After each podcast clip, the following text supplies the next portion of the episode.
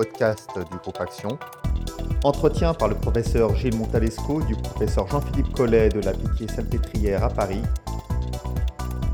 Quel choix de valve pour un tavis Parole aux experts. Jean-Philippe, merci de nous accorder euh, quelques minutes pour discuter des valves du TAVI. Et la question principale à laquelle on va essayer de répondre, c'est quelle valve choisir pour un TAVI? Alors, est-ce que tu veux d'abord nous dire quelles sont les valves disponibles actuellement en France et les différences qu'il y a entre ces valves? Alors, en France, il y a quatre valves qui sont disponibles sur le marché. Il y a la valve montée sur ballon qui est la valve Edwards. Et puis ensuite, il y a trois valves qui sont auto-expandables avec la valve de Medtronic qui s'appelle l'Evolute, la valve Accurate et la valve de chez Boston. Donc elles ont des propriétés euh, assez communes et 90% du marché, ce sont les valves Medtronic et les valves Edwards qui se partagent le marché.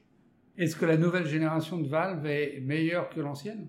Bien meilleure. Ça a changé énormément les pratiques et en particulier les complications qui au départ étaient essentiellement des fuites périprothétiques et des pacemakers euh, donc les choses se sont améliorées avec les évolutions technologiques et notamment la mise en place de euh, petits patchs en dacron autour des valves pour euh, prévenir les, fuites paraprothétiques.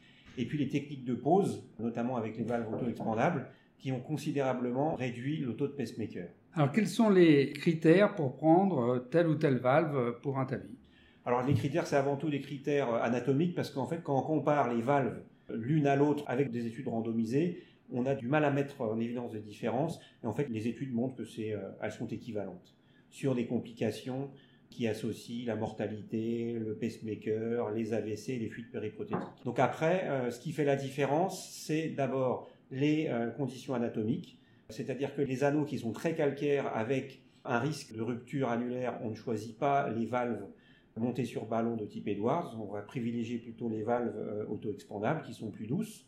Ensuite, c'est la hauteur coronaire, la hauteur des coronaires. Quand on est sur des hauteurs qui sont plutôt basses, on va choisir plutôt des valves supraannulaires avec des couronnes larges qui vont permettre d'avoir un accès au coronaire si besoin. Et je pense que la valve accurate est particulièrement intéressante dans euh, cette indication.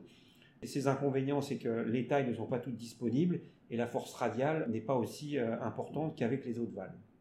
Enfin, dernière chose, il y a aussi euh, les cathéters qui jouent un rôle important. Et on voit que par exemple euh, les valves accurètes ont des cathéters qui sont euh, extrêmement bien profilés et qui permettent des accès sur des anatomies fémorales qui sont compliquées et ça en fait aussi euh, un intérêt potentiel. Alors est-ce qu'il y a des valves qui ont plus de fuites aortiques en post-procédure au jour d'aujourd'hui quand on sait que c'est un marqueur pronostic pour les patients? Alors à l'heure d'aujourd'hui oui, c'est celles qui ont les forces radiales les plus faibles.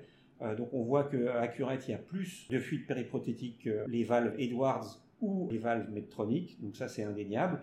Donc il y a un choix qui euh, est important sur le scanner hein, et euh, éviter de prendre des grands anneaux sur ces valves et puis surtout prédilater pour avoir une très bonne expansion de la valve et éviter au maximum les, fuites périprothétiques avec ces valves. Alors après le TAVI, est-ce que le, le traitement post-TAVI est le même quelle que soit la valve ou est-ce qu'il y a des traitements différents en fonction de la valve implantée?